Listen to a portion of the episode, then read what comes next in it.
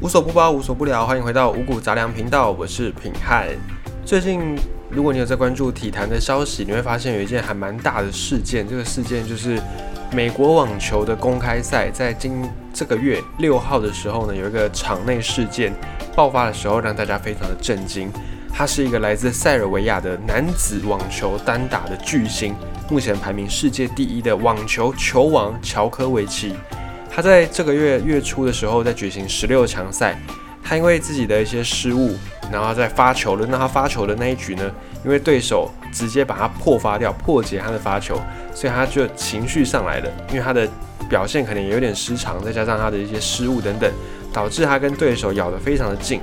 然后他的情绪一上来，他在发球的时候就手滑。打球的时候直接命中旁边的那个线绳，因为他是带着情绪在挥拍，所以他那一球力道非常大，就就无意的打到旁边的裁判。他这个裁判呢，他虽然没有受伤，可是闯祸的当下确实真的是引起一阵骚动。那事后球王乔科维奇他也在自己的社群媒体上面公开道歉，也表示说自己是没有故意要袭击裁判，只是确实有些情绪。那最后大会也决定说。因为你这个情绪的举动严重的违反运动家精神，也严重的违反网球这项绅士运动的一个规定，所以呢，后来整个大会就判他直接淘汰，而且追加失格的惩罚，就是在这一次的这个比赛当中，所有的赞助商的赞助金啦，或者是奖金什么等等的，都要被没收掉。而且这个奖金其实还不是真正那么重要的事情，因为他已经到球网了，其实赞助。哦，钱对他来说并不是太难取得到的，只是呢，他错失一次追逐他的历史定位的好好机会。因为在这一次的美网网球公开赛当中呢，被视为是这个球王乔科维奇的劲敌费德勒还有纳达尔这两个人呢，在今年的美网缺赛，所以本来乔科维奇是想要透过这个好机会，哦，想说可以来拼一个他的更多的奖杯、更多的记录。就就发生了情绪性的击球误砸到裁判的事件，结果被判失格，连比赛都不用比了。那看到这个情绪的问题呢，其实我们也可以来想一下，诶，我们好像很多时候也跟这个乔科维奇一样，在做了一些无意识的动作之后，让自己非常的后悔。当我们在外面受气，或者是在工作中受到委屈的时候，我们可能都会学习，都会学着试着暂时把情绪给压抑下来。但其实你压抑下来的这个情绪，它没有消失，也没有解决，然后你只是忍着，在那个当下不要爆发，可能在职场，可能在跟客户面对面，或者是可能在任何场合，总之呢，你就是压抑下来了。回到家之后，这个情绪呢，只要遇到一点点的小小的火焰，就可以直接让它大爆炸、大爆发。那这个时候受害的人，往往就是在你身边的人，这时候的就是家人。所以这种宣泄的方式，其实它是一个不是那么好的处理情绪的方法，因为你宣泄出来的情绪，往往都会伤害到你身边的人。所以这个宣泄情绪有没有一个好的方式，不要陷入这种恶性循环呢？就比方说你是在公司受气，结果你回到家，不小心因为家里面一些不顺你意的事情而爆发，伤害到家人。结果你在 A，你在公司这边受到的气没有得到解决，问题还在，然后你回到家里面，诶。对家人又有一点尴尬，所以久而久之就会变成一个恶性循环，你两边都得不到改善，都得不到一个好的结果。所以我们要想，我们有什么办法可以来控制情绪？应该说，控制情绪还不够精准，因为情绪其实不太能被控制。有一本书叫做《象与骑象人》，就是大象的那个象，大象与骑象的人，作者就很严肃的在书里面说。情绪，我情绪，我们有情绪的理性和感性嘛？那感性比较像是大象，然后理性比较像是骑象人。当这个骑象人他的技术再怎么高超，只要大象一有情绪一来，那个骑象人基本上 handle 不住这个大象。所以意思就是说，当我们不管我们平常再怎么理性，再怎么有条理，遇到那个情绪一上来，你根本拉不住，你根本抓不住。所以有很多的悲剧都是发生在情绪上来的那个瞬间。所以可见，控制情绪不但很难，而且几乎你做不到。我们讲的控制，我们过去以为我们是控制情绪，但其实不是，我们只是压抑情绪。而且就算好，就算你真的能够控制到情绪，你控制的东西，它总有一天会爆发。所以爆发出来的时候，它造造成的那个结果是我们没有办法想象的。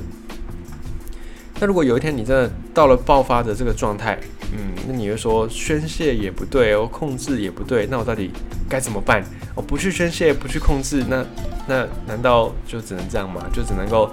逆来顺受吗？当然也不是这样子，而是我们要去学习跟自己的情绪相处。首先，你要跟自己的情绪相处，你要有第一个就是觉察，就是要知道你现在正在某个情绪当中。这个其实是有点困难的，因为当我们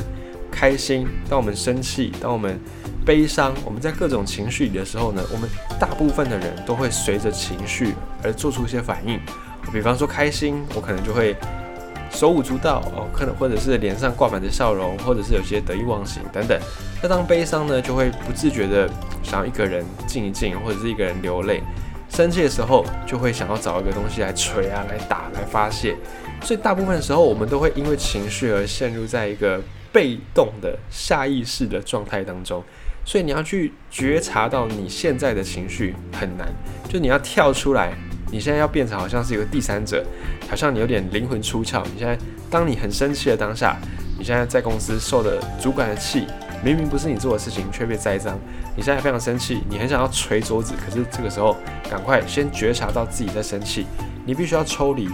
有点灵魂出窍，好，你现在就移到你的座位旁边，好像。你是第二人称，你在看到你自己正在生气，你要先有这个觉察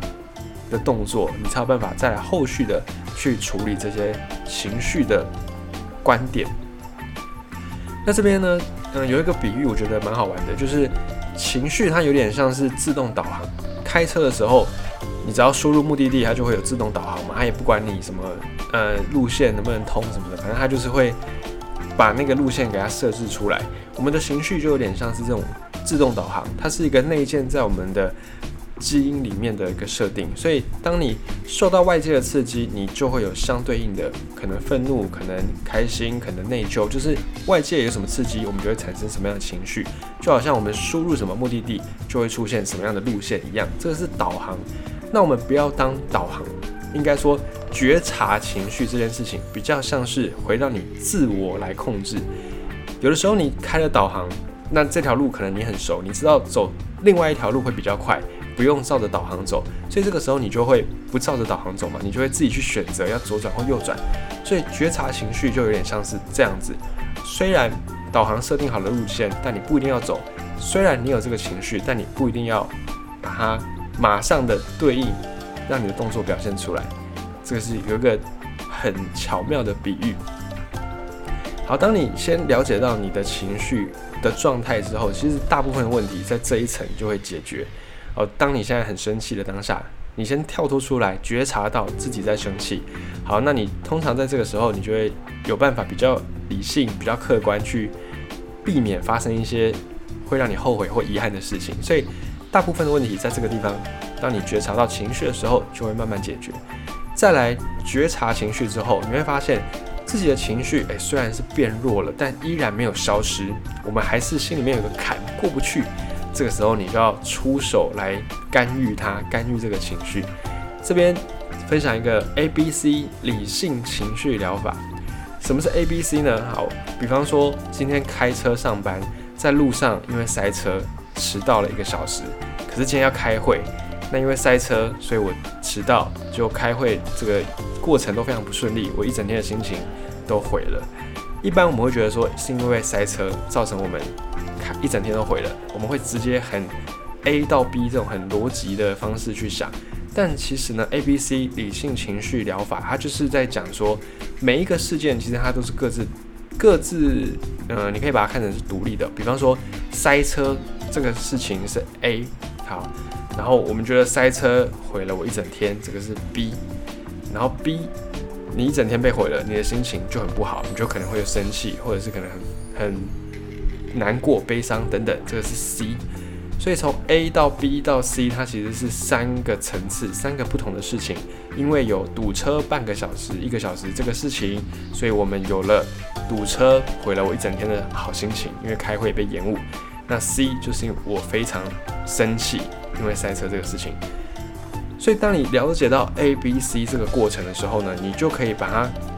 去做一个转换。好，比方说一样都是塞车，那一样都是塞车一个小时、一个半小时，你在 B 这个过程，就是你对于塞车这件事情的看法。原本我们是对于塞车这件事情的看法，觉得很糟糕、很烦、很讨厌。但你在 B 这个地方，如果你能够转换你对这件事情的看法，你如果能够换一个角度想啊，比方说你觉得啊这条路本来就是这样，上班时间、通勤尖峰时段，这条路路小车又多，本来就是会塞。如果你在 B 这个关卡，你想的是这样的一个想法，诶，那你就不会有那种生气、愤怒的情绪。你到 C 的这个情绪这边呢，你可能就是。没有生气，就是比较平稳的，或者是你甚至还可能还有点开心，就是你可以慢慢的欣赏风景。所以一样都是塞车，一样都发生了 A 这个事件，但你在 B 这一层，你对这个事件的看法的时候，其实会在影响到你 C 产生出来的情绪。所以当我们没有办法改变事情，没有办法改变别人的时候，改变 B，改变自己的看法，你就会有不同的感受，你就会有不同的情绪，这样子。